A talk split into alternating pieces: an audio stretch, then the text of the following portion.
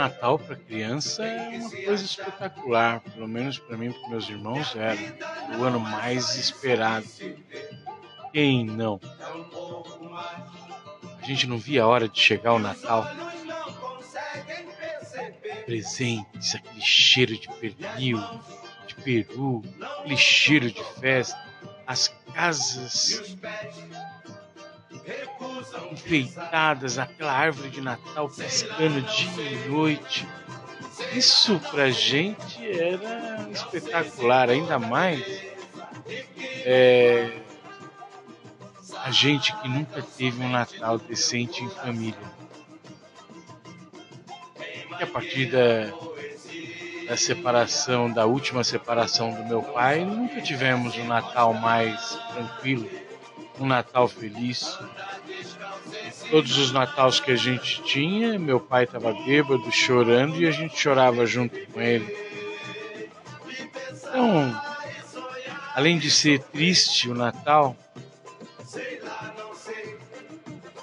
era uma data muito esperada. Quem não?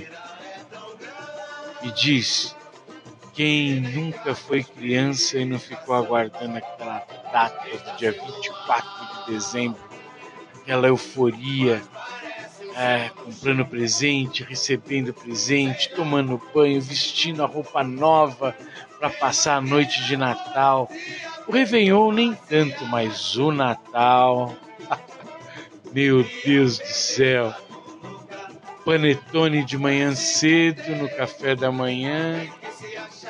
Aquele cheiro de pernil vindo da padaria, não, antigamente gente mandava o pernil é, para padaria, para assar no forno da padaria. A tia Isabel, ela preparava o pernil de um dia para o outro. Eu só via ela com a faca em cima do pernil.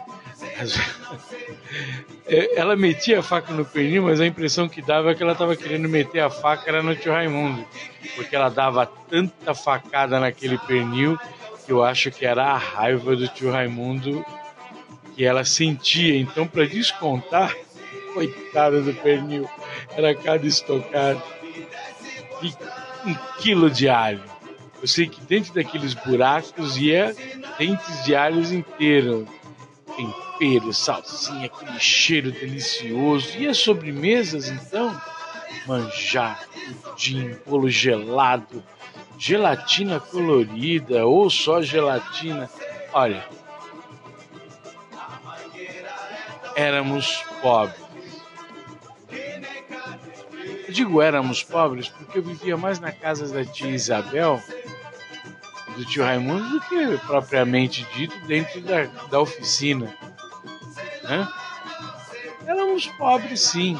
Por mais que meu pai tivesse galerias de arte, meu pai tinha dinheiro, mas eu só via a cor de uma roupa nova no final do ano. Mas era bom. Era bom o Natal. E a festividade, aquele cheiro de roupa nova, tênis novo.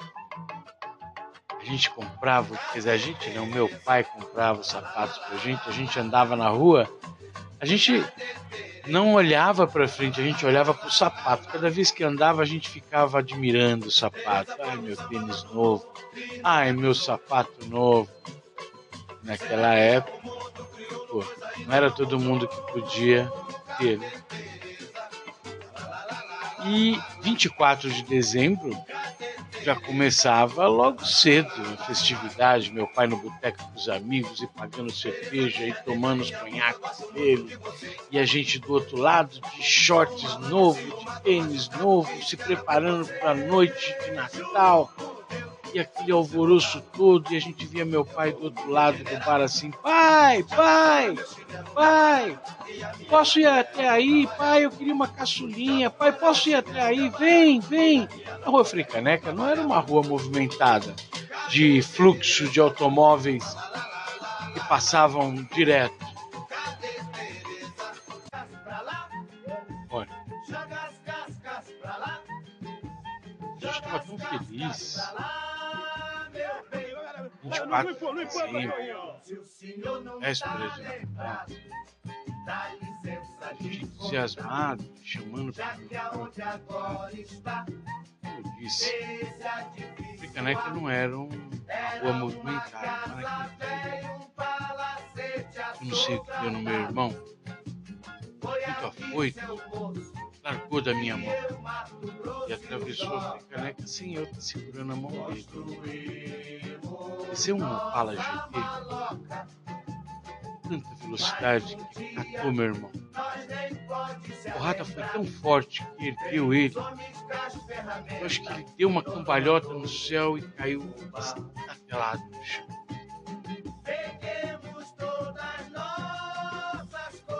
Sabe quando você congela? Eu congelei.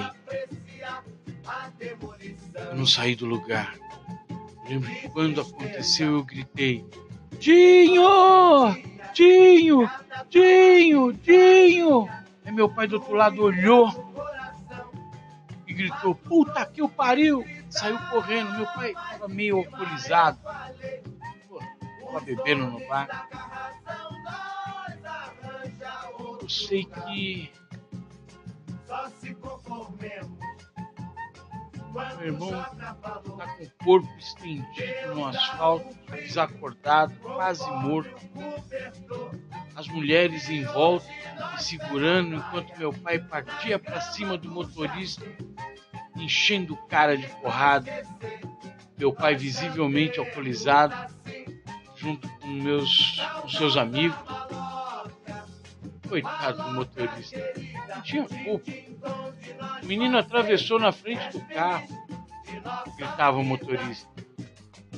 Colocaram meu irmão no carro, com destino à Santa Casa de Misericórdia do estado de São Paulo, no bairro de Santa Cecília. Foi o destino do meu irmão.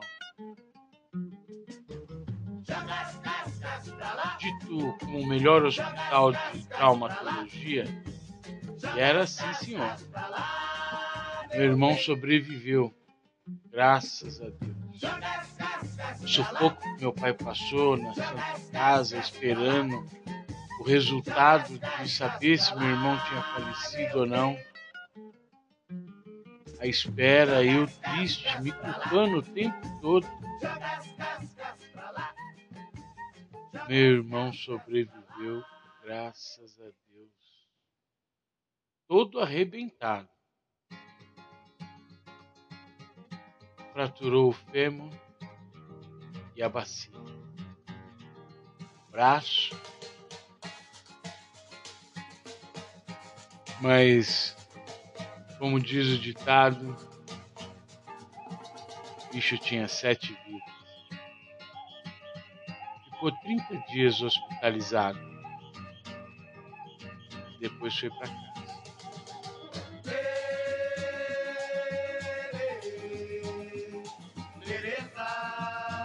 Quando ele voltou para casa, ele não foi diretamente para casa. Né? Ele ficou na casa do tio Lindolfo. Lembra do tio Lindolfo, o alfaiate? A esposa do tio Lindolfo estava cuidando de mim. Cuidou dele, meu pai pagava para ela cuidar do meu irmão. Só que chegou uma hora que não dava mais e ele teve que ir para casa. Mas eu quero ver você quando ele voltou para casa, como se tivesse voltado um pedaço de mim. Meu irmãozinho. Cuidei dele, eu sozinho. Enquanto meu pai trabalhava, me ensinaram a colocar uma comadre embaixo dele para as necessidades fisiológicas dele, limpá-lo, trocar os curativos das escárias que foram criadas nas costas dele, porque ele ficou hospitalizado mais, precisamente uns 30 dias ou mais e aquilo machucou as costas dele. Lógico, a esposa do Lindolfo ajudou. Eu aprendi com ela como cuidar dele. Achava que isso amenizava a minha suposta culpa pelo seu atropelamento. E foi assim. Até os dias de hoje eu cuidando dele, cuidando de todos. de amor por você.